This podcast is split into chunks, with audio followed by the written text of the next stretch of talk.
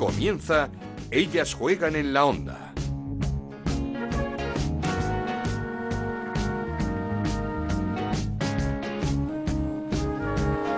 ¿Qué tal? Bienvenidos una semana más a Ellas Juegan, el podcast de Onda Cero dedicado al fútbol femenino. Nos podéis encontrar en la web de Onda Cero y en nuestro Twitter, en arroba Ellas Juegan OCR. Volvió la Liga Iberdrola y volvió como terminó, con el Atlético de Madrid goleando. Espectacular la contundencia del campeón en Málaga. 0-4, victoria para las de Sánchez Vera, con una Luzmila en estado de gracia. Ojo cómo ha empezado la brasileña su segundo campeonato en España. Con muchas más dificultades de las esperadas, ganaron Barça y Levante sus encuentros, sobre todo el Levante en casa ante un rival como el Rayo Vallecano al que solo pudo doblegar por un tanto a cero, con un gol fabricado, eso sí, por dos de los nuevos fichajes, por Sonia Bermúdez e Ivana Andrés. 0-1 también victoria del Barça ante el Athletic en Lezama, un partido en el que las azulgrana jugaron media hora con una futbolista menos por la expulsión de Melanie. Por cierto, el domingo partidazo entre el Barça y el Levante, primer gran partido sin duda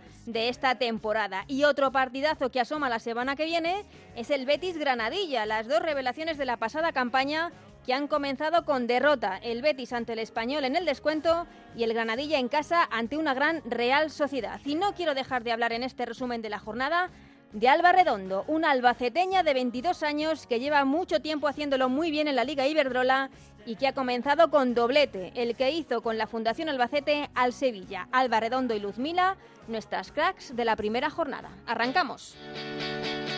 En Onda Cero arranca Ellas juegan en la onda con Ana Rodríguez. Lo hacemos conociendo los resultados de esta primera jornada de Liga Iberdrola que nos trae Raúl Granado. ¿Qué tal, Raúl? Hola, Ana, ¿qué tal? Muy buenas. Pues eh, aquí estamos otra vez con los resultados después de esta primera jornada en la Liga Iberdrola. El Atlético de Madrid le ganaba 0-4 al Málaga, el Español 1-0 al Betis, el Sevilla caía 2-4 con el Albacete, el Madrid Club de Fútbol le ganaba 3-1 al Sporting de Huelva, el Athletic Club de Bilbao perdía 0-1 con el Fútbol Club Barcelona, el Levante ganaba 1-0 al Rayo Vallecano, el Granadilla caía 2-3 frente a la Real Sociedad y el Logroño empataba 0 frente al Valencia. Con estos resultados, empatados a 3 puntos, está líder Atlético de Madrid, segundo el Albacete, tercero el Madrid Club de Fútbol, cuarta la Real Sociedad, quinto el Español, sexto el Levante y séptimo el Fútbol Club Barcelona con un punto octavo el Valencia y noveno el Logroño y con cero puntos todavía en su casillero, décimo el Granadilla, décimo primero el Athletic Club de Bilbao, décimo segundo el Rayo Vallecano, décimo tercero el Betis, décimo cuarto el Sevilla, décimo quinto el Sporting de Huelva y colista es el Málaga. Ya denunciamos Raúl la semana pasada. La situación tan triste, eh, lamentable, nos dijo además Sonia Bermúdez, hmm. eh, que está viviendo Natalia Pablos, primer partido de liga, no fue convocada. Supongo que va a ser la tónica de todo el año esa no convocatoria de Natalia Pablos hasta que se arregle esta situación. Sí, situación eh, más que complicada porque el presidente del Rayo Vallecano no tiene mucha intención de que se resuelva. Eh, como tú bien has ido contando, a ella le dijeron que si llegaba otra jugadora en, su puesto durante el verano, pues sería liberada. No ha sido así y por tanto eh, Natalia creo que va a tener que por lo menos eh, durante los próximos meses cumplir su contrato. Luego ya veremos lo que pasa, pero eh, yo creo que, va a ser difícil que esta situación se arregle. Pues una pena y como dijo Sonia, ya te digo, son palabras de Sonia Bermúdez, lamentable. Gracias Raúl. Gracias como siempre. Y es el turno ya para hablar con la primera protagonista de este segundo capítulo de la temporada. En ellas juegan una futbolista que el domingo vivió un partido muy especial en Lezama con su actual equipo, el Athletic Club, frente al que ha sido su equipo las últimas 12 temporadas, el Barça. Eso es, estoy hablando de la gran Marta Unzue. ¿Qué tal, Marta? ¿Cómo estás? Hola, buenas, ¿qué tal? Bien. Eh, después de un partido que supongo para ti muy especial, el del pasado domingo en Lezama, entre el Athletic, tu actual equipo, y el Barça, en el equipo en el que has jugado las 12 últimas temporadas. Supongo que partido, como digo, muy, muy, muy especial. Sí, la verdad es que, que bueno, el, el domingo por la mañana eh, estaba un poco nerviosa porque, bueno, como tú dices, era, era un partido especial. Eh, de hecho, a las ex compañeras eh, antes del partido no, no, no quería verlas para, para no encima tener un poco más de emociones ¿no? antes de empezar el, el partido y bueno al final pues un partido un partido un poco un poco raro no porque al final yo había vestido esa camiseta durante los últimos 12 años pero bueno creo que, que bueno lástima que no conseguimos los tres puntos pero que bueno el, el equipo dio dio la cara y y se vio un buen atletismo. ¿no? desde luego. No, no, sé si fue un partido más de emoción, de nervios. Eh, no sé ¿qué, qué, se te pasaba por la cabeza cuando tenías enfrente a compañeras como Vicky Losada, como Marta Torrejón. No sé si disparaste a, a Sandra Paños, no, no, sé si se te, si se te hizo raro. Sí, raro sí, pero al final en ese momento eran eran rivales, ¿no? Uh -huh. O sea que durante los, los 90 minutos, bueno, hasta que evitó la, árbitra pues pues rivales como cualquier otra de, de otro equipo y una vez pues se acabó el partido pues bueno al final nos nos abrazamos nos reencontramos y fue un, un momento muy muy emotivo y bonito y y bueno, pero, pero como te he dicho, ¿no? Al final son rivales y había que intentar conseguir los tres puntos. Sí, pero es lógico la dificultad porque, como decías, son 12 temporadas vistiendo esos colores, llevando el brazalete además de capitana y, y como decías, vimos esas imágenes al final del partido donde la cámara se centró en ti y vimos todos esos abrazos que te daban tus ex eh, compañeras, bueno, decimos ex compañeras, pero en realidad eh, Marta Unzue ha renovado contrato con el Barça hasta 2020 y juegas en calidad de cedida en el Athletic Club de Bilbao. Sí, sí, la verdad es que, que bueno, yo la temporada pasada no, no fue una temporada fácil para mí porque no conté con, con muchos minutos. Eh, bueno, al final eh, yo sabía que esta temporada allí quizá no, no iba a disponer de los minutos que yo que yo quería y bueno, al final eh, salió esta opción, eh, las tres partes estábamos de acuerdo y mira, por, por suerte al final, eh, bueno, ha salido, han salido las cosas bien y yo ahora mismo estoy aquí centrada en Bilbao eh, con el Atleti y bueno, eh, aún sigo perteneciendo al Barça durante las dos próximas temporadas, uh -huh. pero pero bueno, seguiré jugando aquí. Uh -huh. La opción del Athletic, eh, ¿barajaste alguna más o lo tenías claro desde el principio que ese era el club al que querías ir? Bueno, tenía alguna opción más, pero, pero yo siempre desde pequeña había querido jugar eh, tanto en el Barça como en el Atleti, porque el Atleti de siempre aquí la, a las chicas las habían cuidado muy bien. Cuando yo era pequeña siempre era el equipo puntero, el equipo que ganaba las ligas, eh, el equipo que, que llenaba San Mamés, que más espectadores tenía y bueno al final pues cuando tuve que decidir eh, si ir a Barcelona o aquí al Atleti pues por motivos de estudio eh, decidí Barcelona cuando el Barça no era un equipo uh -huh. puntero sí. y bueno siempre había tenido esa opción no de, de poder venir aquí y al final pues mira eh, es otro otro sueño que he podido cumplir que es hay que bueno vestir esta camiseta y y bueno, esperemos que la temporada salga muy bien y, y luego a partir de ahí pues ya iremos viendo. Uh -huh. eh, no, no, sé si eh, uno de los objetivos del, del, equipo es ese tercer puesto logrado el año pasado, que este año se ha complicado mucho por, eh, porque, por ejemplo, el Levante ha hecho un auténtico equipazo. Sí, la verdad es que Levante se ha reforzado muy bien, Valencia también tiene buen equipo, pero bueno, eh, al final nosotras queremos quedar lo, lo más arriba posible, ¿no? Uh -huh. Y lo más arriba posible siempre es ser primeras. Uh -huh. Sabemos que está difícil, que, que tenemos que ir partido partido a partido y fin de semana a fin de semana, pero bueno, yo creo que ayer la, la imagen que dio el equipo, que al final pues competimos con con bueno con un candidato al título no y bueno que solo perdimos por la mínima con un gol un poco así sí. raro en un córner que nos metimos en nosotras puerta, sí. entonces al final ellas tampoco nos generaron muchas ocasiones no nosotras no estuvimos muy agobiadas no y, y bueno creo que que siguiendo esta línea, si estamos todos los partidos igual de, de, intensas, concentradas, al final, bueno, tendremos nuestras oportunidades y la liga, la liga es muy larga. Eh, todos los equipos pierden puntos en todos los campos, todos tienen que jugar contra todos, no todos pueden ganar todos los puntos porque siempre hay alguno que va perdiendo, entonces bueno, seguir, seguir trabajando y como te he dicho, ¿no? E ir pensando de fin de semana en fin de semana e intentar ir sumando de tres en tres. Eh, ¿Qué te has encontrado en el Athletic Club, en Lezama? ¿Cómo es el, el club? ¿Es muy distinto a, a, lo que viviste estos años pasados en, en Barcelona? ¿Es un club más familiar? Sí, a ver, eh, allí en Barcelona al final el club tiene, tiene muchas secciones y es muy grande y bueno, al final el primer equipo de chicos es un es uno de los más seguidos en todo el mundo y, y aquí pues al final solo tienes la sección de fútbol, es más pequeño, es como una familia y, y la verdad es que yo me he sentido muy muy arropada, muy bien acogida, eh, tanto por parte de, de, las compañeras como por toda la gente que, que trabaja en el club, staff, médicos, fisios. La verdad es que todo el mundo me ha ayudado mucho y, y bueno, creo que mi adaptación ha sido ha sido muy rápida en esta pretemporada. Mm, porque conocías a muchas de las jugadoras, tenías contacto con ellas.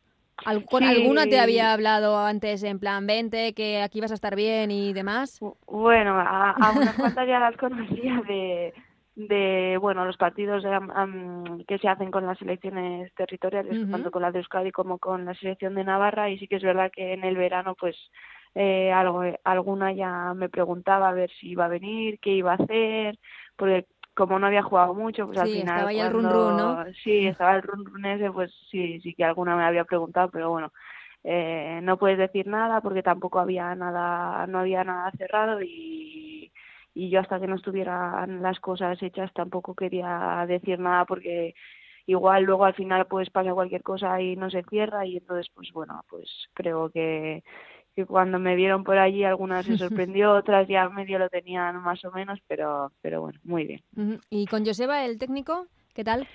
La verdad es que, que muy bien, ¿no? Con Joseba, eh, desde que llegué, pues me ha ido, me ha ido preguntando cosas, a ver qué tal estaba, está muy pendiente de mí para que esté bien, que pues eh, al final a él también le interesa que yo, que yo me adaptase cuanto antes y, y, nada, por, por su parte, muy bien. ¿Qué le va a aportar Marta Unzue a este Athletic Club de Bilbao?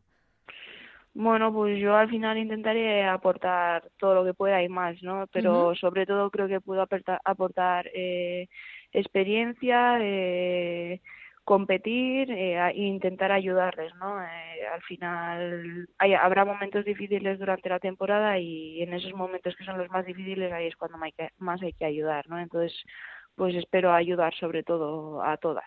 Y después de este primer partido de liga en el que es cierto que vimos un gran Athletic que aunque es cierto también que el Barça jugó media hora con una futbolista menos, esa expulsión de, de Melanie en el minuto 60, quizá lo más justo hubiese sido un empate al, al final porque el Athletic eh, tuvo ocasiones para, para más. ¿Cómo ves esta liga? Eh, ¿Tienes un favorito claro? ¿Crees que va a estar más abierta que nunca? ¿Que incluso los puestos de copa se van a luchar hasta el final? ¿Cómo, cómo lo ves?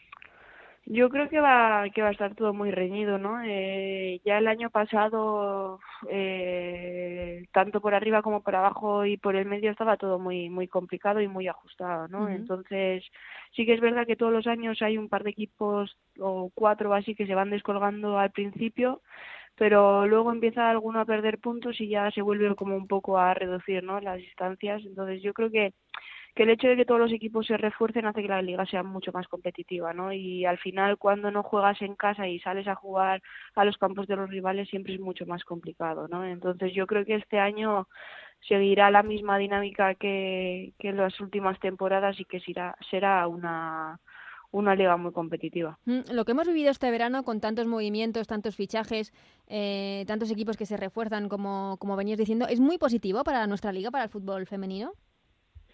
Sí, bueno, a ver, yo creo que es muy positivo, ¿no? Pero, pero también faltan algunas cosas, ¿no? En nuestra liga, al final nuestra liga no, no es profesional. Uh -huh. eh, los equipos pueden coger todas las extranjeras que quieran Eso y no hay un límite, entonces yo creo que al final habrá que poner algún límite, ¿no? Porque porque al final igual en algún equipo están jugando todas extranjeras y no hay ninguna jugadora nacional, ¿no? Eh, bueno, creo que se está que están trabajando para, para mejorar eso y, y, bueno, yo creo que al final tendremos que hacerlo como en las ligas profesionales que son las de los chicos, ¿no? Y conseguir que nuestra liga se sí, convierta un en una liga profesional, claro.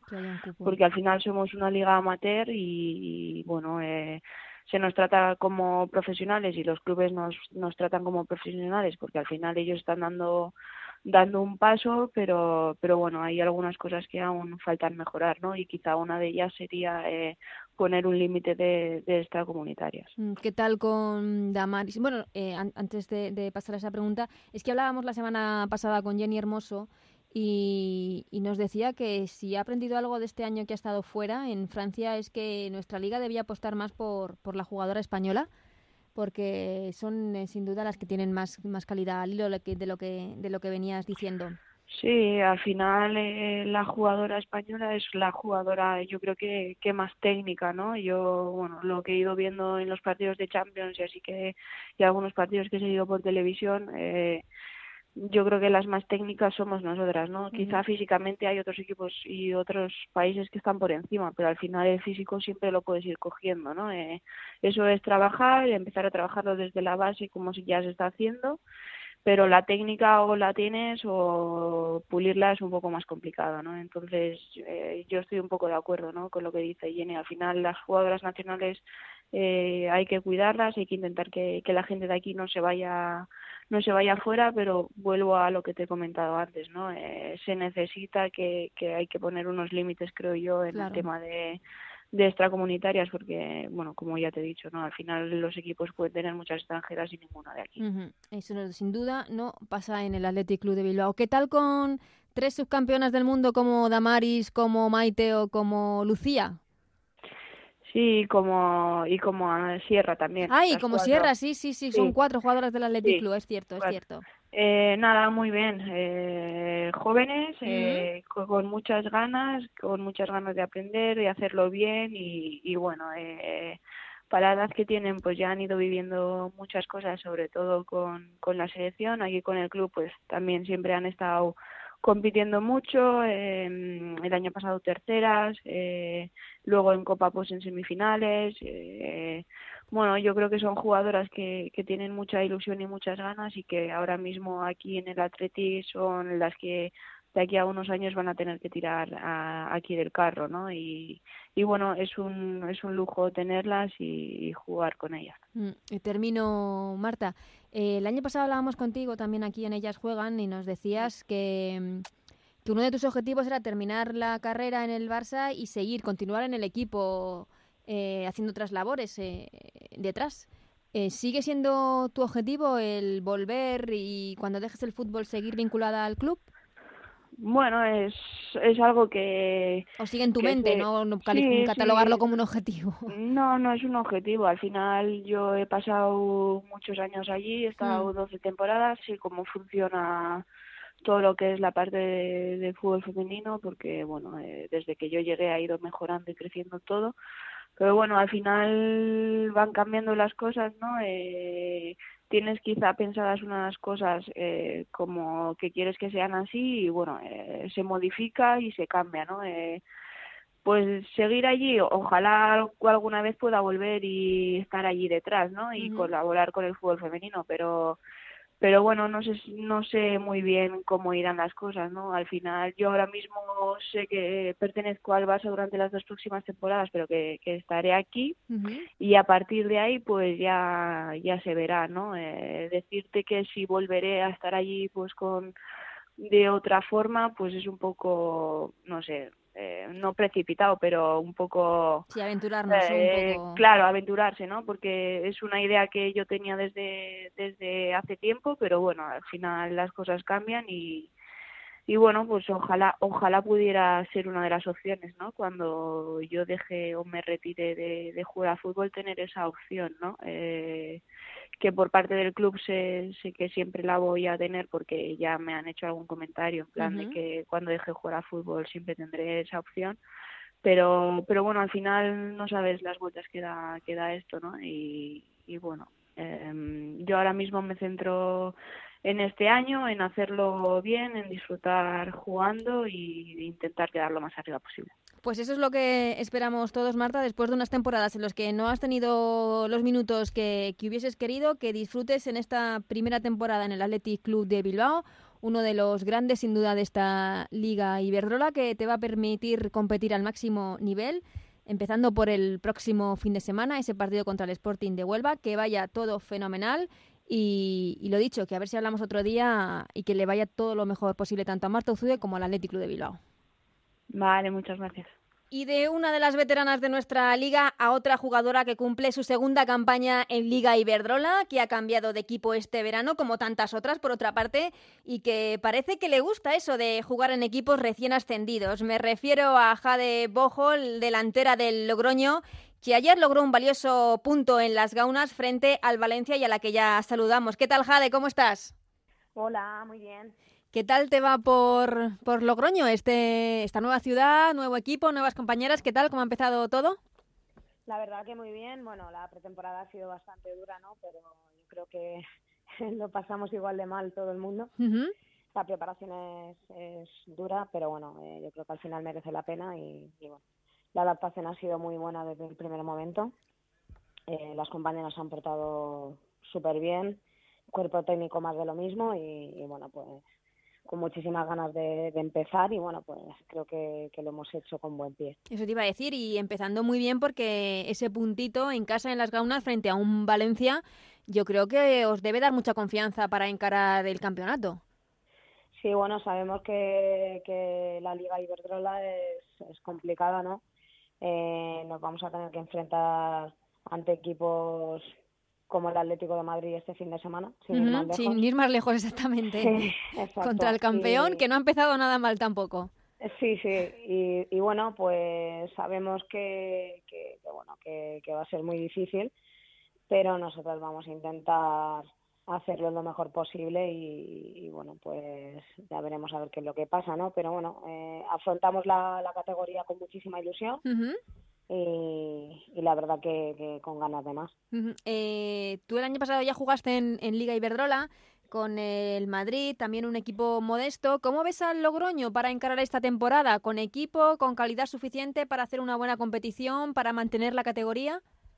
Yo creo que sí. Eh, eh, se han quedado jugadoras eh, con mucha evolución que, que, que van a dar mucho que hablar este año y bueno, pues con con los refuerzos que han llegado, yo creo que, bueno, con los refuerzos que, que, no, que hemos llegado, ¿no? Sí, Porque sí. Yo soy una de, soy una, una de ellas y creo que, que, que, bueno, entre unas y otras podemos hacer un buen grupo, que creo que hemos hecho un buen grupo y, y, y bueno, principalmente mantener la categoría uh -huh. y, y, bueno, pues hacer, hacerlo lo mejor posible. Eh, ¿Cómo surge, Jade, la, la opción, la posibilidad de ir a, a Logroño? Porque tú estabas en el Madrid, un equipo que, que, se asentó muy bien en, en, su primera mm, en su primer año en Liga Iberdrola. ¿Cómo, ¿Por qué este cambio? Bueno, eh, creo que con el Madrid pues había cumplido eh, el objetivo principal, ¿no? Que, que, fue ascender la primera división. Sí. Ese primer objetivo se cumplió. El segundo objetivo era mantenerlo en primera división. Eh, ese objetivo también se cumplió y bueno, me sale la oportunidad de, de, de cambiar un poco de aires y, y, bueno, pues decido salir. Creo que, que, necesitaba cambiar un poco de aires y, y, y, la verdad que me ha venido bastante bien. Estamos todavía al principio y, bueno, pues como se suele decir, al principio todo es súper maravilloso, ¿no? Eh, aún falta mucho, pero yo, yo tengo total confianza de que, de, la, de, que las cosas van a salir muy bien. Sí, pero ha llamado la atención que, que en tu anterior club, que en el, en el Madrid, hayan salido del equipo, hayáis salido jugadoras importantes como tú o como Patri, no sé, eh, pedido una bueno, especie de estampida. No, yo creo que cada una ha tenido una razón diferente, ¿no? Uh -huh. yo, bueno, me ha salido eh, el venirme aquí y, y, bueno, pues cada una tiene tendrá su razón personal o profesional, ¿no? uh -huh. pero pero bueno, no no significa que haya pasado nada. Sí, nada en el club ni nada de. No, no, no significa que haya pasado mm, nada sí. malo, simplemente pues bueno, yo creo que la gente, eh, pues como te digo, pues alguna ha cumplido el objetivo de, que bueno, pues que el equipo ya está en primera división, han salido otras metas por cumplir y la gente ha decidido marcharse. Sí, afrontar nuevos retos, como nos decía el otro día Sonia Bermúdez, que decía pues eso, que, que entendía que su etapa en el Atleti había terminado y que necesitaba afrontar nuevos retos, nuevos objetivos, en este caso con, con el Levante, que es un nuevo equipo. Habéis sido sí, muchas sí. las jugadoras que habéis cambiado de equipo este verano, lo llevo preguntando estos días. Eh, ¿Creéis que este movimiento eh, significa que hay un mayor interés, una mayor inversión en la Liga Iberdrola, en la Liga Femenina, una mayor apuesta? Yo creo que sí. De hecho, eh, ya el año pasado ya se ha, se ha movido mucho fichaje, ya no solamente a nivel nacional, sino también internacional. Yo creo que eso quiere decir quiere decir bastante, ¿no? Hace, hace años atrás era impensable tener eh, jugadoras internacionales en tu equipo porque era eh, imposible pagarlas, ¿no? Sí, sí. Y, y, bueno, pues ese, por ejemplo, eh, yo creo que, que, es un dato, ¿no?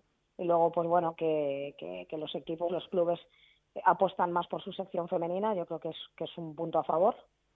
Y, y simplemente espero que, que, que esto siga, siga en modo ascendente. Uh -huh. eh, ¿Qué te has encontrado en el Logroño? Un equipo, como venimos diciendo, que acaba de ascender.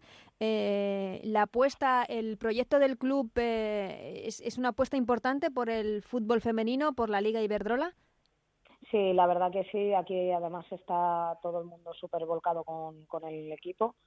Eh, yo creo que han hecho este año, como te he dicho, con, con la gente joven que, que se ha quedado, ¿no? que tiene proyección uh -huh. a corto plazo y que, que, van a dar mucha guerra, más la gente con más veteranía, ¿no? creo que, que podemos hacer algo muy bonito este año y, y, yo creo que tenemos toda la confianza de, de, de, de tanto de, pres de los presidentes que tenemos como, como cuerpo técnico, estamos todo el mundo trabajando a tope y, y, y con, con, ganas con ganas de más, ¿no? Bueno, la, la idea de jugar todo el año en las gaunas, la, la verdad es que nos parece brutal. Sí, bueno, eh, de hecho jugamos el primer partido de Liga ayer y bueno, no sé si alguien pudo eh, ver la retransmisión en Gol TV, en Gol TV sí. Eh, en la cual, bueno, teníamos hasta charanga, no te digo nada más. o sea que la ciudad está volcada, ¿no? Sí, la verdad que se están portando fenomenal. Todavía estamos con, con bueno, con, el principio de que a ver si, si la gente se suma, ¿no? Y se, se hace abonado para poder venir a cada partido. Pero eh, yo creo que ayer se pudo ver el ambientazo, ¿no? Que había y, bueno, simplemente pues a ver si, si la gente se puede seguir sumando, ¿no? Y, y, cuantos más seamos, mucho mejor. O sea que las gaunas también se puede convertir en un infierno, como ya lo fue en su día en la Liga de Fútbol Masculino en este caso en la Liga Iberdrola. Un sí, búnker, bueno, un búnker para vuestro equipo. Nosotras tenemos que pensar que en casa nos tenemos que hacer fuertes y que los equipos no pueden venir a, a, a, pues a rompernos un poco los esquemas, ¿no? Vamos a intentar poner, ponérselo difícil, ¿no? A los rivales. Y, y bueno, pues eh, ayer eh, pudimos conseguir un 0-0, un empate a cero, que, que, que, bueno, que yo creo que para primer partido de liga, una primera toma de, de contacto, eh, está más que bien. Hombre, y con un equipo como el Valencia, que, que es un equipo ya de bastante mitad para, de tabla para arriba, o sea, de un quinto puesto en, en la competición, más o menos, ¿no? O sea, no sé si os sorprendió el punto, pero desde luego eh, el resultado es muy, muy positivo para, para el Logroño. Sí, bueno, además creo que, que, bueno, a pesar de que en muchas de las ocasiones eh, Valencia tenía el control del partido, pero nosotros tuvimos ocasiones de peligro eh, muy, muy claras, que bueno, pues al final a la hora de definir no estuvimos muy acertadas, pero bueno, eh, creo que el partido lo supimos, lo supimos manejar bien uh -huh. y, y el, plante el, planteamiento de partido fue, fue muy bueno. Y, y bueno, pues entre eso y la ilusión y, y, las ganas, pues creo que, que, que, hicimos algo fantástico ayer. ¿Y se puede soñar con dar una sorpresita el próximo fin de semana al actual campeón, bueno, y al líder, al Atlético de Madrid? Bueno, yo soy de las que piensa que nada es imposible, ¿no? Uh -huh. eh, es verdad que el rival, pues, te supone mucho, pero también te motiva mucho, ¿no? Entonces, ya veremos a ver qué es lo que sucede. Nosotros vamos a ir partido a partido.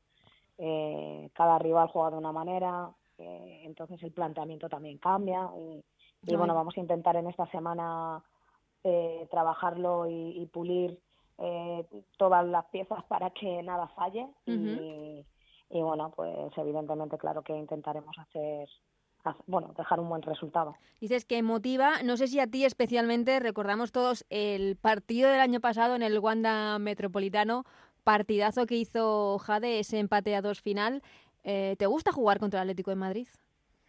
Bueno, no es especialmente que, que sea con el Atlético de Madrid. No tengo nada en contra, ni mucho menos. Simplemente, pues bueno, creo que, que, que es un rival que, bueno, que te exige, te exige y, y, bueno, pues al final también puede ser que saque lo mejor de, de cada una, ¿no? Porque al final cuanto mayor es, es el rival, ¿no? Eh, más, más te exiges tú también.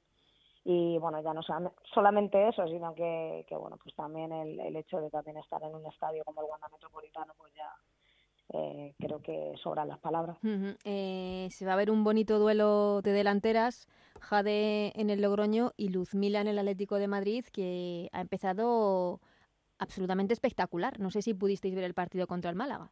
Sí, por supuesto, pudimos verlo en casa tranquilas y, y bueno, pues es eh, una brutalidad, ¿no? La, el sprint que tiene. Mm. Eh, yo creo que no hay nadie en la Liga Iberdrola que tenga que tenga ese sprint, ¿no? Ahora mismo. Entonces yo sé que la, las defensoras de mi equipo a, a sufrir, ¿no? mal. Sí. Bueno, Pero bueno eh, al final es un trabajo que, de todos también, ¿no? Exactamente, yo creo que sí sabemos hacer una buena presión desde la delantera hasta hasta la portera, pues, pues bueno, pueden salir bien las cosas. Pues Jadie, como siempre es un auténtico placer tenerte en nuestro programa, en Ellas Juegan. Te deseamos toda la suerte del mundo en ese partido del próximo fin de semana ante Atlético de Madrid y por supuesto en lo que resta de temporada y que lo disfrutéis eh, muchísimo, esa, esa vuelta del Logroño a la Liga Iberdrola. Muchísimas gracias a vosotros. Esto es Ellas Juegan en la Onda, el podcast de Onda Cero en el que te contamos todo lo que pasa en el fútbol femenino.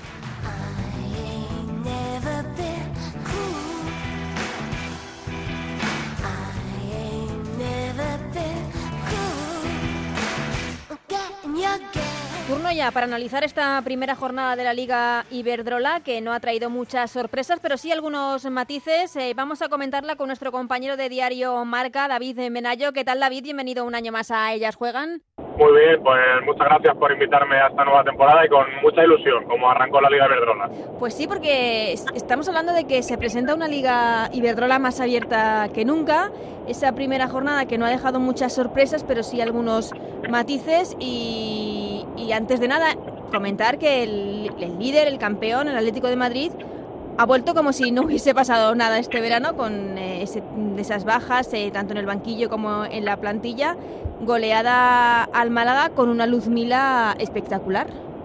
Sí, eh, yo sabes que no soy fiel defensor Sí, de Luz Mila, sí. pero, pero hizo todo lo que se le tiene que pedir, irse en velocidad, eh, controlar y rematar a puerta. Y yo, al final eh, la fórmula es tan fácil como marcar dos goles.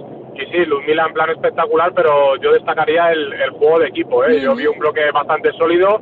Eh, como dices, no se notaron las bajas respecto al año pasado. Es verdad que el Málaga es un recién ascendido y todavía tiene que carburar. Pero bueno, yo creo que ya se nota la mano de Vera, un buen equipo muy trabajado. Eh, tácticamente yo creo que bastante correcto. Y si sigue así, pues evidentemente será uno de los candidatos a defender ese título. Mm, eh, no sé si es pronto, es un partido para notar los cambios del eh, Atlético de Madrid de Villacampa al Atlético de Madrid de Sánchez Vera. Sí, yo creo que todavía es pronto. Evidentemente en la presión ya se nota, eh, juegan un poco eh, quizá más replegados, pero salen eh, más ordenadas al ataque. Eh, quiero ver un poco dónde se desenvuelve también Jenny, porque va a mover a todo el equipo, dependiendo si está en la media punta o un poco más adelante o tirada a banda, pues desplazará a Sosa, desplazará a Amanda, eh, ver dónde coloca también a, a Luzmila así como referente y va a hacer participar a Esther más o menos que lo que hacía Villa. Yo creo que también hay muchas incógnitas que despejar, pero evidentemente me dejó buenas sensaciones, me dejó buen pozo y yo creo que vamos a tener Atleti para, para rato esta temporada. Mm, eh, hablábamos otro día precisamente con Jenny Hermoso, le comentábamos dónde estaba ella más cómoda en el campo y fue bastante clara diciendo evidentemente que ya lo que quiere es ayudar desde cualquier eh, posición, pero donde estaba más cómoda en esa posición de media punta, de enganche, que es donde creemos todo que debe jugar Jenny Hermoso, ¿no? Sí, aparte yo creo que en eso lo supo leer muy bien Xavi Llorens. Eh, Jenny es una jugadora que te va a responder en cualquier posición del campo, pero a ella le gusta el regate, el control, la asistencia y eso lo hace mejor en la media punta, ¿no? En el Barça juega de falso 9, eh, haciendo jugar a, a toda la parcela ofensiva y en este Atlético de Madrid lo va a tener un poco más difícil porque tanto Esther como Luzmila son más referentes ofensivos y por lo tanto tendría que trabajar ella un poco más atrás pero yo creo que va a ser una jugadora que, que va a servir un poco de comodín. Si la pone arriba en partidos relativamente fáciles, pues va a hacer va a ser un asistente excepcional y en los partidos más difíciles pues será la que baje al centro del campo a recuperar balones, a poder asistir a, ese enganche a la parcela ofensiva y por tanto yo creo que si trabaja va a ser una jugadora muy importante en este, en este esquema. Es cierto que hablabas que mm, eh, era un partido contra el Málaga, un recién ascendido, pero la propuesta del nuevo entrenador del Atlético de Madrid, muy ofensiva, con Luzmila, con Jenny, con Amanda, con Esther en ese once inicial. No sé si te, si te sorprendió en esa propuesta tan ofensiva que Olga García se quedase en el banquillo. Bueno, es que este año va a tener va a tener opciones para, para modificar. ¿eh? También está Chiria, la jugadora australiana que juega en esa parcela de medio campo para arriba yo creo que va a tener muchas alternativas. Es verdad que la temporada es muy larga, sobre todo este primer tramo de temporada con, con la Champions de por medio, y va a tener que rotar para, para no quemar jugadoras, sobre todo en este inicio de temporada. Olga es verdad que venía jugando en los partidos de pretemporada, pero no ha estado con la selección española, por lo tanto quizá le faltaba ese rodaje y era un partido que se prestaba a probar, entre comillas, digo, porque se le puso muy de cara, eh, hizo el trabajo relativamente pronto y luego pudo variar eh, posiciones, incluso dar entrada a jugadores como, como Viola, que el año pasado tuvo menos minutos y parece que con este entrenador va, va a contar más, y probar nuevas situaciones. Evidentemente Olga es una jugadora con gol, es una jugadora que con confianza va a poder rendir mucho al Atlético de Madrid yo estoy seguro de que va a tener muchos minutos de vestida roja y blanca. Mm, y una jugadora que, que, también salió del Barça en busca de esos minutos que no tenía esta última temporada. Hablando del eh, Barça, no sé qué te sorprendió más, si las dificultades del Barça para ganar en Lezama o las del Levante para ganar en casa al Rayo Vallecano.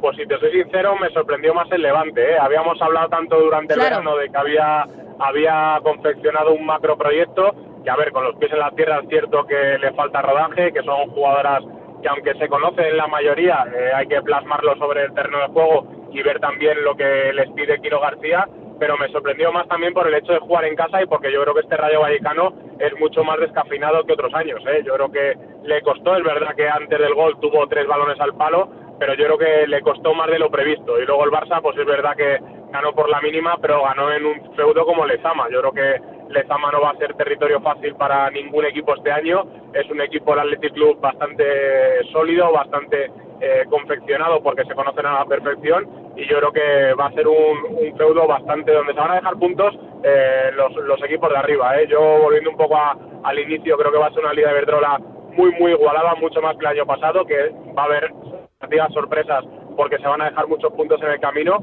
y yo creo que eso favorece al espectáculo y favorece al espectador que se va a enganchar jornada a jornada. Sin duda. Eh, hablábamos la semana pasada también con Sonia Bermúdez, eh, nos decía que son muchas jugadoras nuevas al final en este nuevo Levante.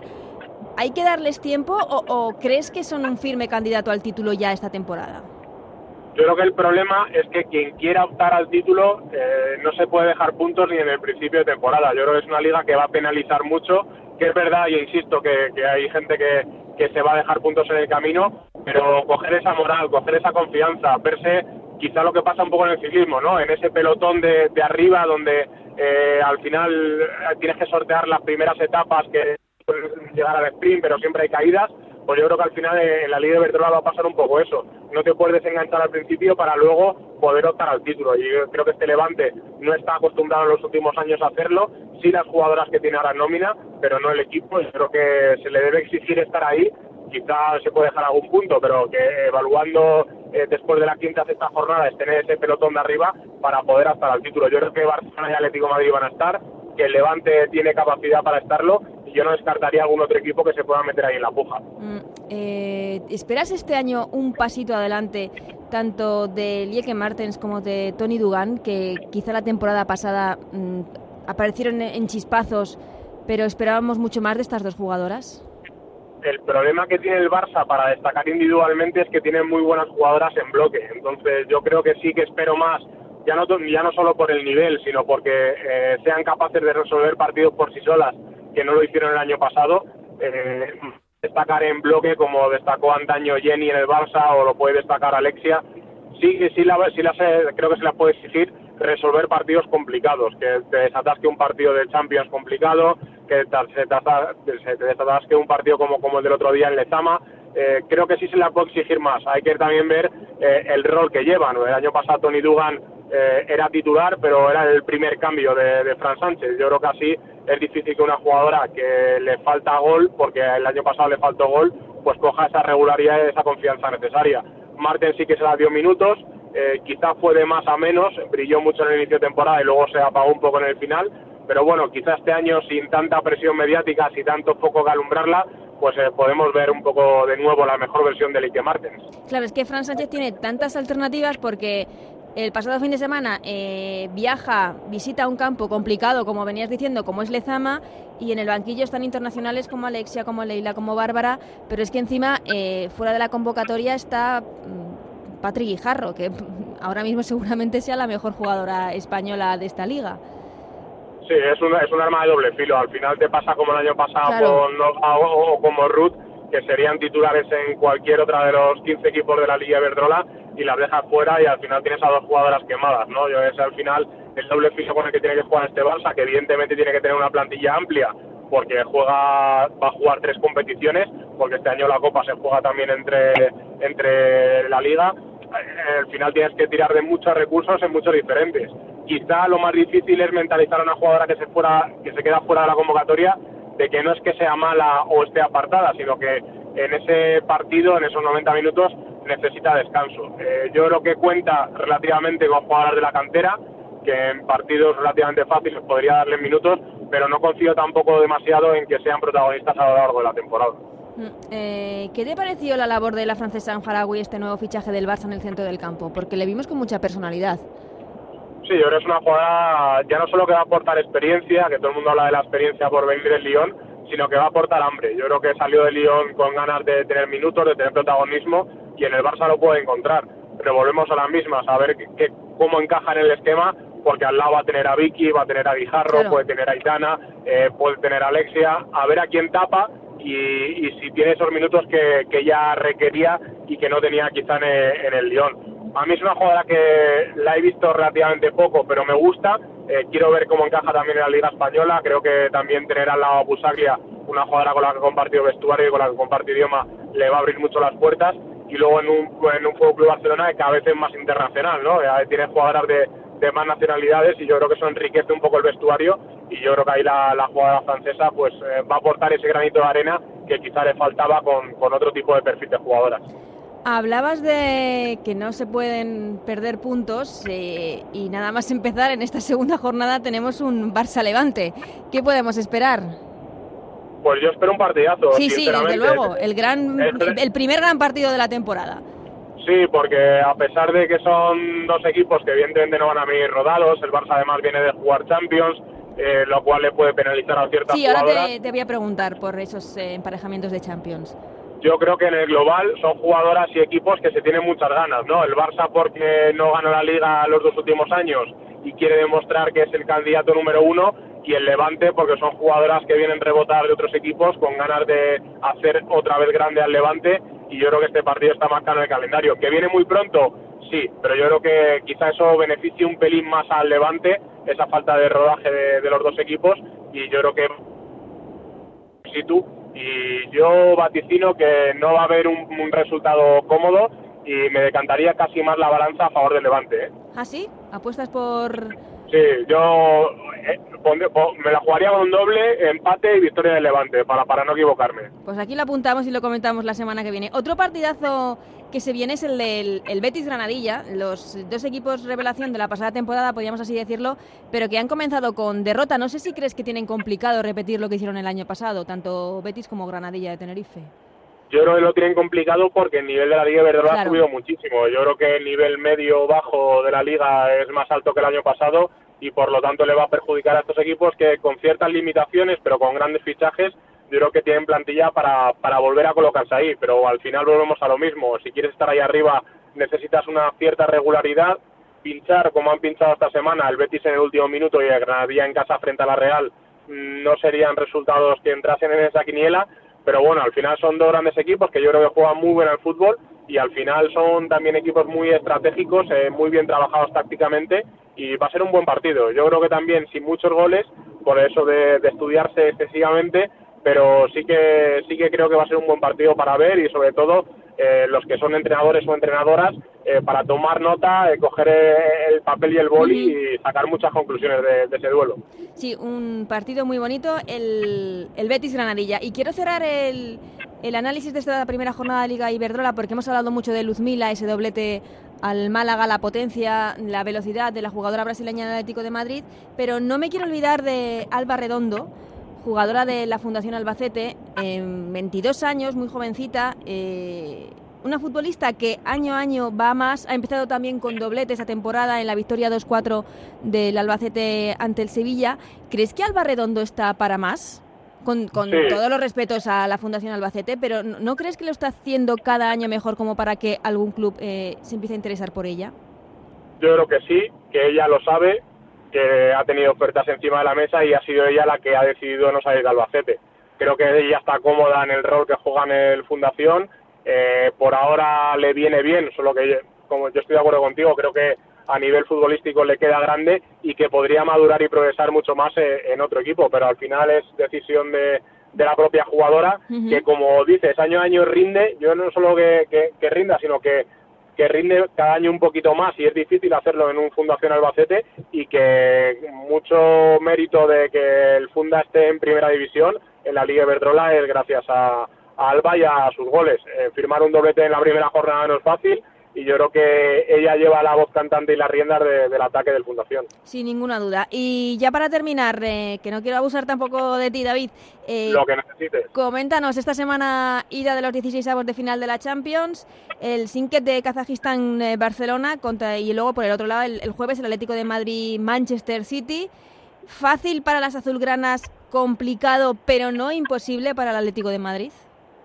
Yo creo que es muy fácil para las azulgranas. Eh, mi duda es si el patatal, donde suele jugar el Vic en casa, eh, le va a afectar al Barça o no. Y más allá de eso, si Fran Sánchez va a utilizar a teóricas titulares del próximo partido frente al Levante, yo creo que pase lo que pase en la ida, en la vuelta puede meter el número de goles que necesite.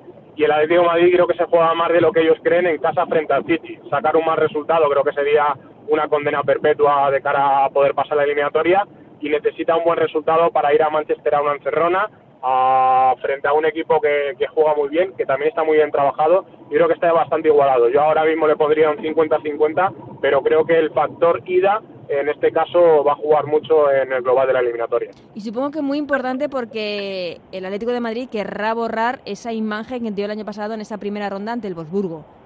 Sí, yo creo que la prioridad, más allá de pasar o no de ronda, es no dar la imagen que se dio el año pasado frente a Wolfsburgo en el partido de vuelta, ¿no? Encajar 11 goles, eh, creo que no es un buen plato eh, para nadie. Soy consciente que en el club eso se entregó a cuerno quemado porque se les puede exigir competir. Evidentemente la diferencia con el Wolfsburgo a día de hoy todavía es abismal, pero no puedes eh, salir a un terreno de juego y en 90 minutos encajar 11 goles, ¿no? Yo creo que el City tampoco es un perfil de equipo para ese tipo de situaciones pero bueno, yo creo que las jugadoras también están escarmentadas, experimentadas, de que más allá de competir y que la prioridad va a ser la Liga y la Copa, eh, la Champions es importante para, para el club, es importante a, nivel global, ya no solo por la sección femenina, y que hay que dar una buena imagen. Yo creo que a día de hoy es factible pasar el City, creo que se le debe exigir eh, superar esta eliminatoria, luego a ver qué pasa en el terreno de juego, evidentemente, pero las jugadoras eh, no lo tienen como el año pasado de una competición más a la que ir a disfrutar, sino una, una competición más a la que ir a competir y pensar quizá también ya en la siguiente ronda. Pues el eh, miércoles a la una de la tarde el Barça jugará en Kazajistán, jueves turno para el Atlético de Madrid en el Cerro del Espino a las siete y media frente al Manchester City. David Menayo, compañero del diario Marca, muchísimas gracias por haberte pasado por ellas, juegan. un placer como siempre, hasta la próxima. Y también quería saludar a nuestro compañero Sandro Arrufat, que vuelve una temporada más a ellas. Juegan, ¿qué tal, Sandro? ¿Cómo estás? Hola, Ana, ¿qué tal? Muy buenas. Siempre muy pendiente de la actualidad del Granadilla de Tenerife, un equipo que ya hemos hablado, perdió en esa primera jornada de liga en casa 2-3 ante la Real Sociedad en un partido, Sandro, que tuvo de todo, tuvo emoción hasta el último minuto, tuvo goles y tuvo una expulsión. Sí, y eso que las estadísticas, los números no ayudan a Granadilla, porque en los cuatro años que llevan en la primera división, en la hora llamada Liga Iberdrola, los cuatro años le ha tocado en casa y los cuatro ha perdido. Sea que en ese sentido... Eh, no hay que preocuparse. No, no hay que preocuparse, es más, si echamos la vista atrás el año pasado, la temporada pasada pues hubo partidos, sobre todo los, cuatro primeros, donde el Granadilla le costó un poco arrancar en esta Liga Iberdrola. Pero fue un partido emocionante, es verdad que hubo eh, aspectos del, juego que condicionaron mucho, por ejemplo, un gol anulado a Martín Prieto en la, en la primera parte, que en principio es legal, luego la expulsión de María José Pérez en el, en el, en el último, eh, casi los últimos minutos del partido, y una Real muy seria, muy seria, muy bien situada en el, en el terreno de juego y que aprovechó sus ocasiones y hizo un partido pues para llevarse los tres puntos. Y eso que Granadilla pues estuvo cerca de poder eh, remontar. Se quedó hasta, los últimos minutos. digo que hasta los últimos hubo, hubo, esa emoción.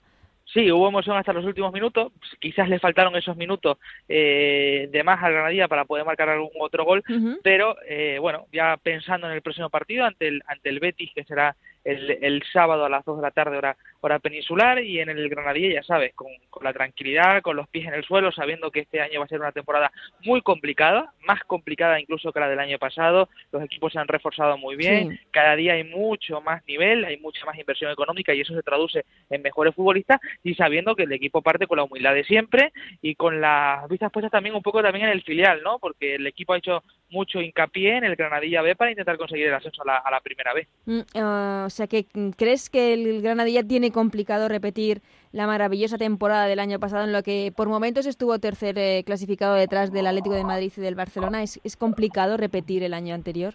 Hombre, complicado seguro. Seguro por dos factores. Uno, porque la liga está más competitiva. Sí, es lo que veníamos hablando con David Menayo, que, es, que ha habido equipos que se han reforzado y muchísimo. Y segundo, yo creo que hay cuatro transatlánticos, que es como se denominan allí en Canarias, en Tenerife, que son muy difíciles de coger. Mm. Otra cosa es lo que luego pase durante la temporada y durante, y durante los, partidos, ¿no? Pero, hombre, Barça, Atlético de Madrid, eh, eh, Levante, Valencia y Atlético de Bilbao, cinco son eh, a priori pues rivales muy difícil de batir, pero oye, luego la regularidad de la temporada te puede decir otra cosa.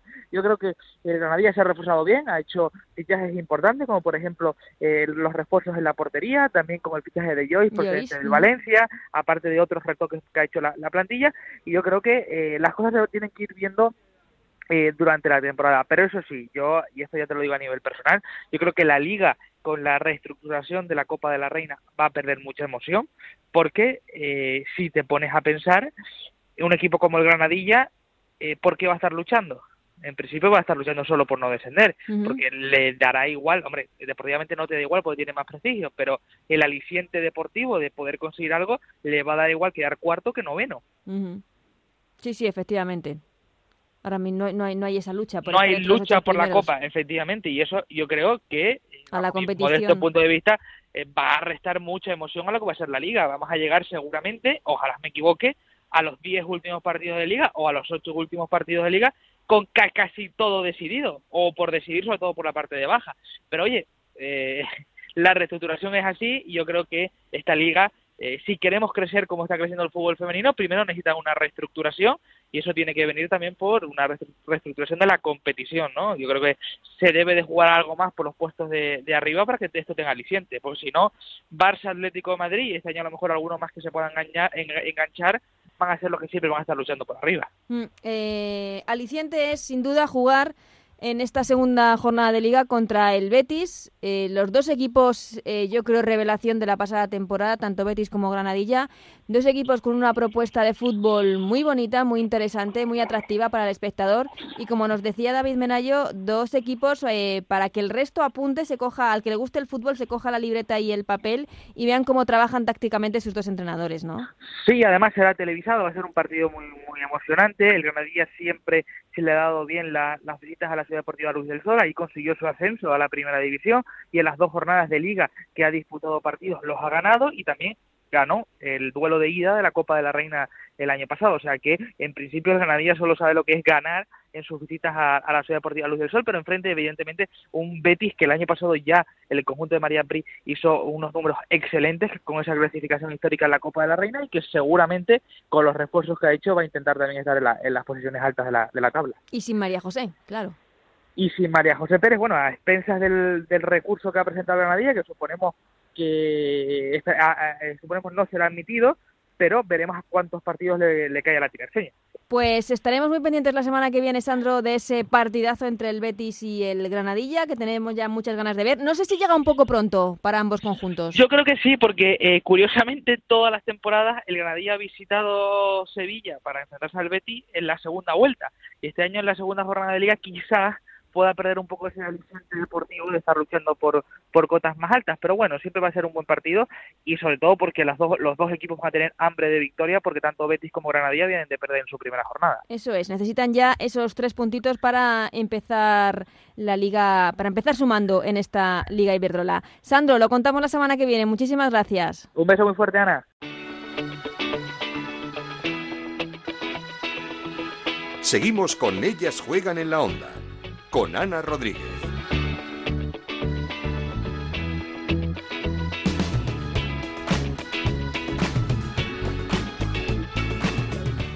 Antes de terminar, como el año pasado nos dio mucha envidia de la sección de peñas de nuestros compañeros de Juego de Plata, esta temporada hemos decidido dar voz también a las peñas del fútbol femenino todas las semanas que podamos. Y vamos a empezar hoy saludando a Miguel Sanz, que es el presidente de la peña Hijas del Cierzo, una peña que tiene muchísimo mérito porque ha nacido justo el año que su equipo, el Zaragoza Club de Fútbol, ha bajado a Segunda División. ¿Qué tal, Miguel? ¿Cómo estáis?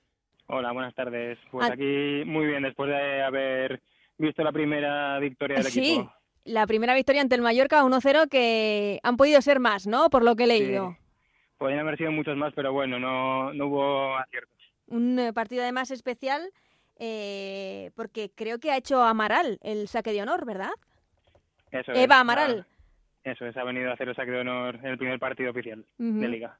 Vosotros, por cierto, cogéis su, el, el nombre de la peña, Hijas del Cierzo, viene del himno que Eva Amaral, que el grupo Amaral le hizo al Zaragoza el año pasado, ¿no es así?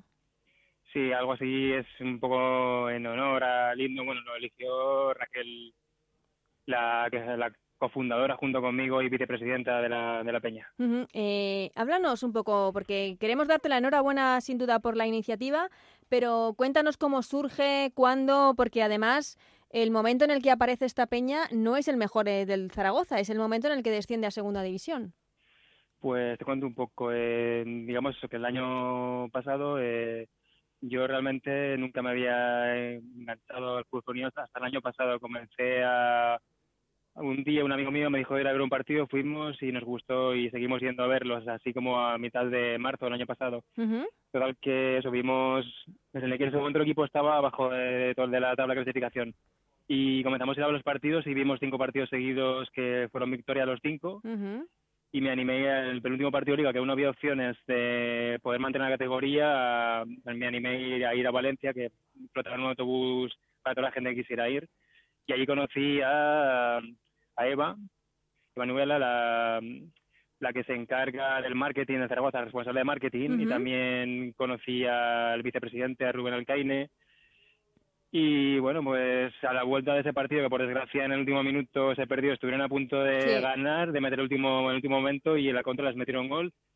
Ya a la vuelta eh, jugaban contra el Atlético de Madrid, ya no se jugaba nada, igualmente fui a ver el partido y en el intermedio coincidí con Eva y me comentó que había conocido a otra persona que también le gustaba mucho el fútbol femenino y demás y quería que algún día nos podíamos juntar y de ahí surge la idea. Nos presentó a Raquel y a mí y es cuando decidimos pues el hacer esta peña porque no existía aún ninguna peña y digamos que no había esa cohesión aún entre la gente, estaba un poco dispersa y eso es lo que así surge digamos la, la peña del Cierto. Mm, Pero eh, entonces, eh, ¿tú tampoco eres muy futbolero o no tenías nada que ver con otro tipo de peñas del Real Zaragoza en el fútbol masculino Yo- o algo así? Nada. Yo del Real Zaragoza sí, sí, he sido siempre, toda la Ujú. vida y sigo siendo.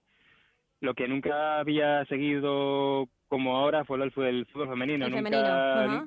hasta que caso, fui un día con un amigo a ver un partido, nos gustó mucho y quisimos ir otro día y otro día y nos enganchamos a base de ver, supongo también las, cómo jugaban, las victorias, cómo lo que nos transmitían cuando jugaban, porque nos gustó mucho el fútbol que hacían.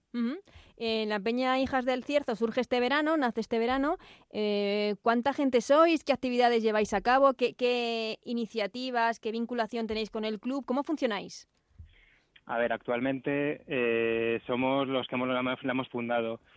eh, Raquel Ferrer, Eduardo Magaña, Luis y yo, los cuatro, y estamos ahora pues un poco, estamos a la expectativa que nos dieran el CIF, que ya por fin nos lo dieron eh, este viernes pasado, y ahora es cuando tenemos que hacer la captación. A ver, esta semana Ujú. sí eh, comenzamos a enviar correos y demás a la gente. Bueno, ya tenemos gente que por Facebook y por Twitter nos han preguntado acerca de la peña. También tenemos algún padre, alguna jugadora que también nos ha preguntado y pues en base a eso eh, a ver cuántos socios podemos hacer esta semana. Y, y los objetivos que tenéis es la, la idea de, de estar con el equipo, de en- evidentemente en el Pedro Sancho sí, pero viajar también con el equipo en desplazamientos.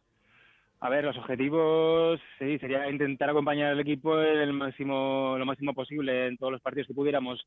Ahora mismo los, los- los partidos de casa pues acudiremos sin problemas y los que sean fuera a ver qué podemos hacer conforme aumente el- la masa y venga más gente, se haga más gente de la peña. Yo igualmente si puedo intentar ir a los partidos fuera de casa por ahora. Eh, sí, porque es una temporada importante en la que el Zaragoza busca el ascenso de categoría después de haber pedido eh, la categoría el año pasado en la Liga Iberdrola. Supongo que, que lo importante es acompañar al equipo en ese ascenso, ¿no? Sí, los objetivos de eso, de, de la peña, sobre todo, es para intentar ayudar lo máximo posible a, que el Zaragoza vuelva a recuperar la categoría, el poder apoyar a las jugadoras para que se sientan más cómodas y más animadas a la hora de jugar. Ese es uno de los objetivos. Ujú. Digamos, el objetivo eh, principal y luego hay otro objetivo que también es importante, que es el intentar un poco el hacer visible el fútbol femenino en Aragón, Ujú. que aún puede ser mucho más visible de lo que es actualmente. Sí, porque hay que decir que el Zaragoza Club de Fútbol Femenino eh, es un club, por, por así decirlo, de la familia Alcaine que ha apostado desde hace muchísimo tiempo por el fútbol femenino en España, pero que evidentemente es, un- es una cosa muy privada. Sí, actualmente, excepto, a ver, excepto el Zaragoza Club de Fútbol Femenino, que anteriormente se llamaba Transporte El Alcaine, Transporte Paisa, Alcaine, exactamente. El resto de clubes que han ido surgiendo realmente creo que ha sido hace poco. Ellos no sé si llevan ya 18 o 20 años desde que empezaron con esta aventura y ahora poco a poco van apareciendo más clubes. Sí, eh, equipo del Transporte Alcaine en el que ha jugado jugadoras como Vero Boquete o, o Silvia Meseguer. Ni más ni menos. Y es que además Zaragoza tiene una gran cantera, porque jugadoras aragonesas que ahora mismo están triunfando, Mapi León, La propia Silvia Meseguer en el Atlético de Madrid, Mapi en el Barça, Bárbara La Torre también en el Barcelona. Bueno, Adriana, eh, la mítica Adriana es de Teruel, o sea que el fútbol aragonés es una cantera importante. Sí, sí, tanto en el masculino como en el femenino hay buena cantera, pero suele pasar que, que se los llevan a otros clubes. Ya. Es difícil de mantener a la gente. Ya, normal. Eh, en el partido del Mallorca, ese estreno en la segunda división, victoria 1-0, ¿habéis eh, tenido algún tipo de ambientación especial, banderas, eh, cánticos, algún tipo de... o estáis esperando a que poco a poco la gente se vaya incorporando esta semana? Bueno, hemos cogido cuatro banderas que teníamos, que nos ha cedido el club para, animar y por ahora aún no tenemos preparados los cánticos y bueno, esperamos a ver si nos, une más gente, aunque hay que decir que ha venido bastante gente para ser un partido de segunda. Ha venido bastante gente, se ha llenado de las dos gradas que hay, la que era local estaba prácticamente llena. Eh, ¿Sabíais si hay muchas eh, peñas de fútbol femenino aquí en España? Pues estuvimos investigando y me parece que excepto de clubes en plan grandes como Atlético Madrid. Valencia, Barcelona, no hay muchísimas más. Creo que somos pioneros. Levante creo que también, pero Creo también. porque es un club importante, tanto en Mm. primera como en masculino como en femenino. Eh, de como dices, de, de clubes modestos sois los pioneros, ¿no? Sí, sí, yo creo que sí. Y De Aragón yo diría, si no me confundo, que es la primera peña que existe de fútbol femenino, tanto de, bueno, de fútbol 11 como de sala. O sea, creo que no existe ninguna tampoco actualmente. Pues Miguel, eh, volverte a dar la enhorabuena tanto a ti como a Raquel por esta idea, por esta iniciativa que tanto bien le hace al fútbol y que tanto bien le hace también seguramente al, al Zaragoza Club de Fútbol Femenino en ese intento de ascender esta temporada a la Liga Iberdrola. Muchas gracias a vosotros por haberos tomado la molestia y habernos contactado con nosotros.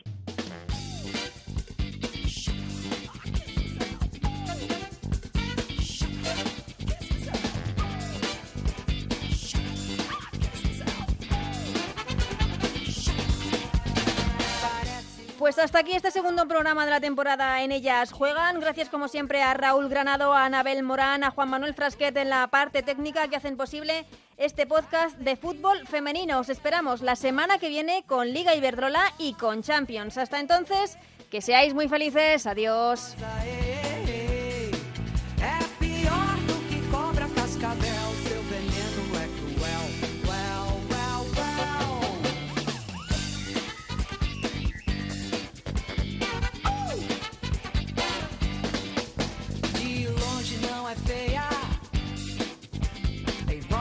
sereia. Cuidado, não a toque. Ela é má, pode até te dar um choque. Venenosa.